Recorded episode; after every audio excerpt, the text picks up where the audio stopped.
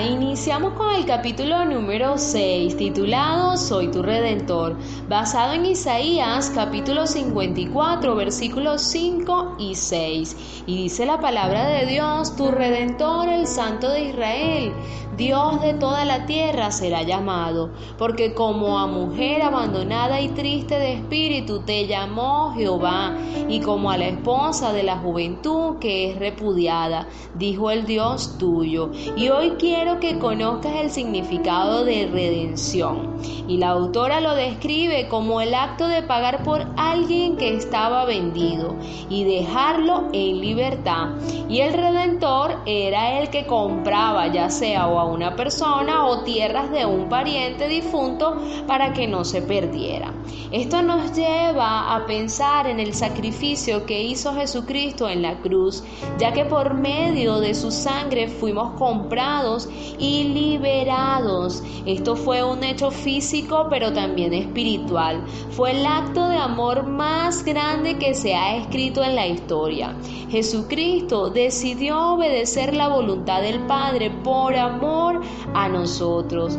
Dios nos amó antes de la fundación del mundo y desde siempre ha deseado lo mejor para nosotros, colocando en cada uno un propósito único, irrepetible, grande y maravilloso. Pero nosotros, por desconocimiento, afanes, preocupaciones, muchas veces nos desviamos del plan perfecto de Dios.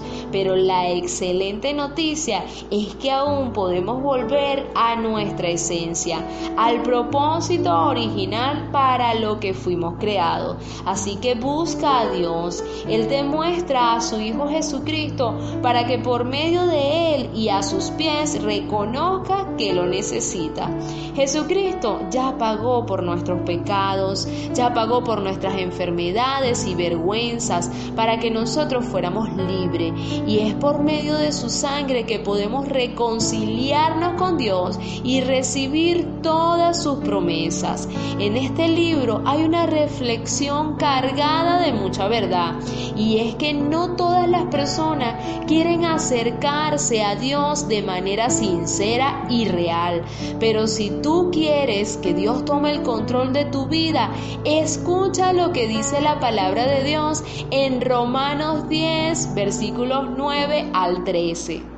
Esta es la palabra de fe que predicamos, que si confesares con tu boca que Jesús es el Señor y creyeres en tu corazón que Dios le levantó de los muertos, serás salvo. Porque con el corazón se cree para justicia, pero con la boca se confiesa para salvación. Pues la Escritura dice, todo aquel que en él creyere no será avergonzado, porque no hay diferencia entre judío y griego, pues el mismo que es Señor de todos es rico para con todos los que le invocan, porque todo aquel que invocar el nombre del Señor será salvo. Y es por eso que debemos creer con nuestro corazón y confesar con nuestra boca que Jesucristo es nuestro Salvador. Por tanto, es tiempo de que Jesucristo sea tu Señor para que puedas ser heredero de estas promesas que están escritas. Hay unas preguntas para ti y quiero que allí donde estás vayas respondiendo en voz alta. ¿Tú crees que Jesucristo es el Hijo único de Dios y dejando su condición de Dios nació como un hombre para morir por ti? ¿Crees que Jesucristo resucitó de entre los muertos para darnos vida y ahora está sentado a la derecha del Padre vivo? Si respondiste a todo que sí, entonces repite con todo tu corazón y en voz alta la siguiente oración. Señor Jesús, el día de hoy te reconozco como mi Señor y Salvador. Estoy arrepentido de todos mis pecados y te pido perdón. Ven a mi corazón y límpiame. Yo creo que moriste por mí en esa cruz y que por tu sangre seremos salvos. Yo y todos los de mi casa, en tu nombre, amén. Y si tú hiciste esta oración con todo tu corazón y lo confesaste con tu boca, tu nombre se ha escrito en el libro de la vida.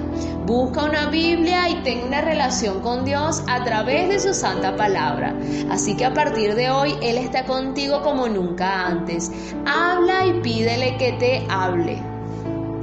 Porque Él está atento a tu voz. Es tan importante que nosotros entendamos lo que dice aquí este libro, que mantener la confianza en medio de la dificultad es la verdadera fe en acción. Así que avanza, avanza, no te detengas, sigue adelante cuando Dios ha puesto un plan en tu corazón. El llamado es real cuando permanece en ti a pesar del tiempo, a pesar de las circunstancias y a pesar de ti mismo. Y me encanta esta frase que está en este libro. Sin culpa se puede soñar, sin temor se puede avanzar y sin duda se puede triunfar. Entonces fuera todo sentimiento de culpa porque no hay condenación para los que aman a Dios. Fuera todo temor porque no hemos recibido espíritu de temor, sino de poder, de amor y de dominio propio. Y fuera toda duda que es incredulidad y sin fe es imposible agradar a Dios. Con esto quiero desearte una feliz y bendecida tarde y recordarte que el infinito amor de Dios siempre está contigo. Te envío un fuerte abrazo en la distancia y mañana continuamos con más. Centro de todo eres Jesús. El centro de todo Desde el principio y hasta el fin, tú has sido y siempre serás Cristo.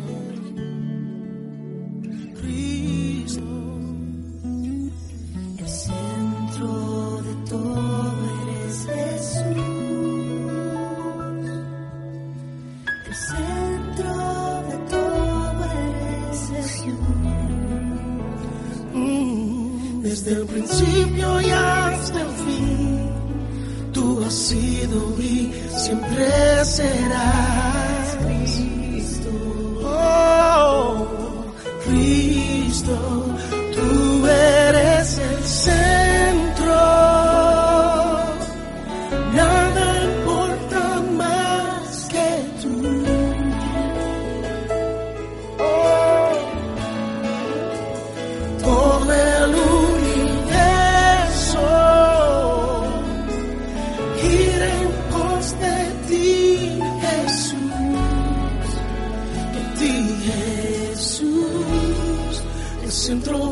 centro eres solo tú.